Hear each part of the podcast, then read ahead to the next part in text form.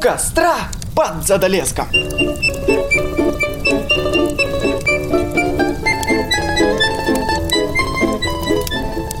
Здравствуйте, гости дорогие! Очень рада всех видеть на нашем подкасте «У костра под Задолеском». Здесь мы погружаемся в мир сказок и щекотим нервы страшилками. Не буду вас долго томить, пора переходить к истории. Кто сегодня хочет рассказать сказку? Бабуль, сегодня сказку расскажу я. Всем привет, меня зовут Макс. И сперва вам хочется рассказать про тайничок, который спрятан в описании выпуска. Там находятся ссылки на наши соцсети. Например, на телеграм-канал, в котором мы знакомимся и общаемся с нашими подписчиками. А еще делимся всеми новостями и полностью показываем, как растет проект. Еще шарманка завелась. Люди сказку ждут, пора начинать. Хорошо, хорошо, бабуль. А сказка будет вот о чем.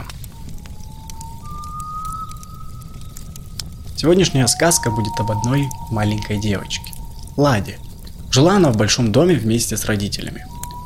К дому прилегал большой двор, по которому она любила гулять и пускать там воздушных змеев. Воздушные змеи Лады были не совсем обычные. Они всегда пестро сияли на фоне голубого неба.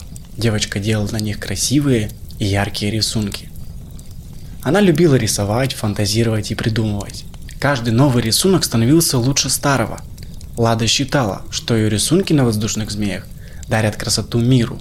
Так она могла показывать всему вокруг свое творчество и то, что находилось у нее внутри. Какие чувства. Она видела мир очень красивым и сильно любила его. Лада считала, что мир тоже заслуживает красоту, что он также любит смотреть ее, а не только показывать. И с помощью змеев она могла делиться красотой. Девочка запускала своих змеев практически каждый день.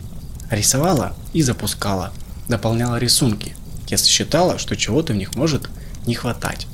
Сам процесс всегда доставлял ей немало радости. В поселке, где жила семья Лады, было всего несколько домов, и развлечений было не особенно много. Поэтому соседские мальчишки часто хулиганили от безделья. Их любимым хулиганством было дразнить Ладу. Они заглядывали во двор, а она всячески пыталась упрятать рисунки от них. Лада не хотела, чтобы такая красота доставалась людям, которые, казалось, не способны вообще ни в чем ее увидеть. Она была права. Хулиганам не было никакого дела до ее рисунков и змеев. Само по себе творчество Лады их не интересовало. Они просто любили дразниться, им нравилась судорожная реакция девочки на их появление. Их это весьма забавляло. Лада была сильной девочкой и уже выработала тактику борьбы с хулиганами. Как только они появлялись на горизонте, как только Лада слышала их голоса, сразу сматывала своего змея и старалась прятать от их глаз самое ценное – свои рисунки. Так продолжалось достаточно долгое время.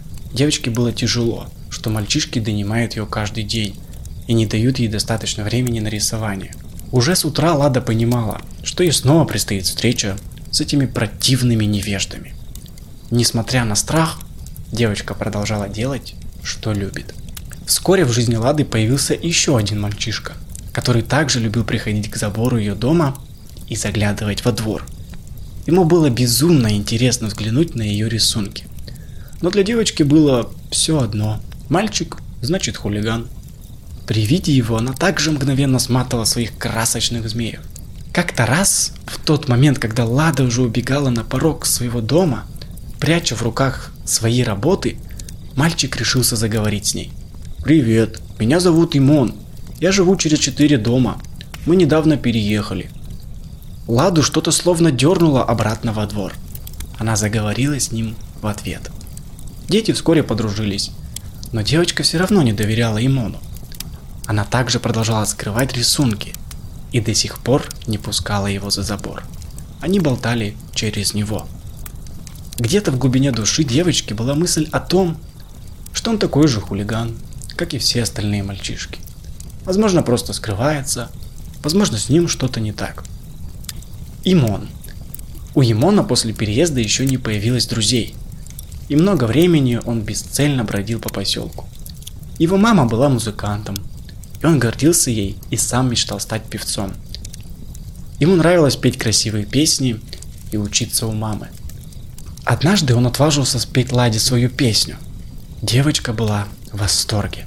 И после этого начала задумываться. А что, если он немного другой, отличный от остальных? Что, если он не хулиган вовсе? Что она будет с ним в безопасности? На следующий день она пустила его во двор своего дома и показала ему несколько рисунков. Имон решил ее отблагодарить и снова спел ей песню. С этого момента каждую встречу он пел ей песни. Эти прекрасные, красивые песни. Алада показывала все больше рисунков. Дети много времени проводили вместе. Им нравилось находиться рядом. Они любили пускать змеев. Мальчик стал помогать рисовать Ладе, а она, в свою очередь, стала подпевать его песням. Лада и Имон любили вместе болтать обо всем на свете. И разговаривали они очень много. Случайно Лада узнала, что мальчик, как и она, любит дарить что-то красивое этому миру. Единственное смущало девочку. Имон казался ей ветреным и безответственным. Он мог пропасть на несколько дней и не появляться в гости. Лада его ждала и очень расстраивалась. Он рассказывал ей, что каждую неделю пробует что-то новое и любит постигать новые занятия. До конца довериться Имону не давала мысль, как он может со мной дружить, если он такой ветреный. Сегодня ему интересно отпускать со мной змеев, завтра интересно будет подружиться с хулиганами. Сегодня ему интересно со мной, а завтра он забудет про меня. Навсегда. Лада ошибалась. Мальчик прекрасно понимал свой нрав и характер – знал, что он за человек. Он отлично знал, что ветреный, что у него каждый день много занятий, что ему хочется многое попробовать, ведь мир такой большой и интересный. Но он также знал, что дружба с Ладой ему никогда не надоест. Единственное, в чем он был уверен, она. Он знал, что хочет быть с ней рядом. Ему было очень интересно с ней общаться. Интересно находиться рядом. Интересно петь и рисовать вместе. И вот однажды Лада приболела, и родители настрого запретили ей выходить из дома. Ее лечили и заставляли лежать на кровати. Так она пролежала несколько дней. Несколько дней ей не удавалось рисовать и пускать воздушных змеев. Она очень грустила, что родители запрещают ей гулять во дворе и заниматься любимым делом. Также она скучала по встречам с мальчиком. Ведь последнее время он стал приходить к ней каждый день. Их встречи казались уже чем-то обязательным. На карантине она провела две недели, играя в игрушки и читая книжки. Находясь постоянно дома, она приметила, что происходят странные вещи. Лада слышала песни Имона. Сперва ей казалось, что это песни, которые она уже слышала, и подумала, что так с ней играются воспоминания. Но на вторую неделю она начала слышать те песни, которые мальчик ей никогда не пел. Очень странно, подумала девочка.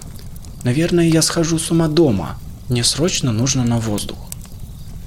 Лада не стала рассказывать родителям, чтобы ее заточение дома не продлилось еще хотя бы на минуту.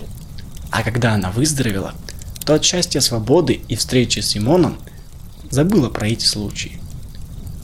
Спустя много лет, когда они уже выросли, когда они уже поженились и стали семьей, Лада совершенно случайно вспомнила об этой истории и рассказала Имону.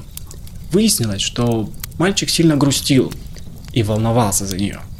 У него болело сердце, и лишь песни спасали его от тоски. И чем громче он пел, тем было проще ему. В моменты всплеска грусти мальчик настолько громко начинал петь свои песни, что они доходили до девочки. Есть в этой истории определенная магия. Лада не могла слышать эти песни. Мальчик пел их из дома. И как бы сильно он не отрывал свой голос, его не было слышно даже снаружи дома. Но его ноты и слова достигали комнаты Лады, достигали ее сердца. Песнь Имона делала их счастливее, дарила им спокойствие и уверенность в этот сложный момент разлуки. Несмотря на то, что ни один из них не понимал ее истинную силу, несмотря на то, что Лада пыталась признать, что это игра ее воображения. Несмотря на то, что им он даже не догадывался, что спасает их обоих от тоски. Все это вместо них понимали сердца. Как и понимали, что вместе они проведут всю жизнь.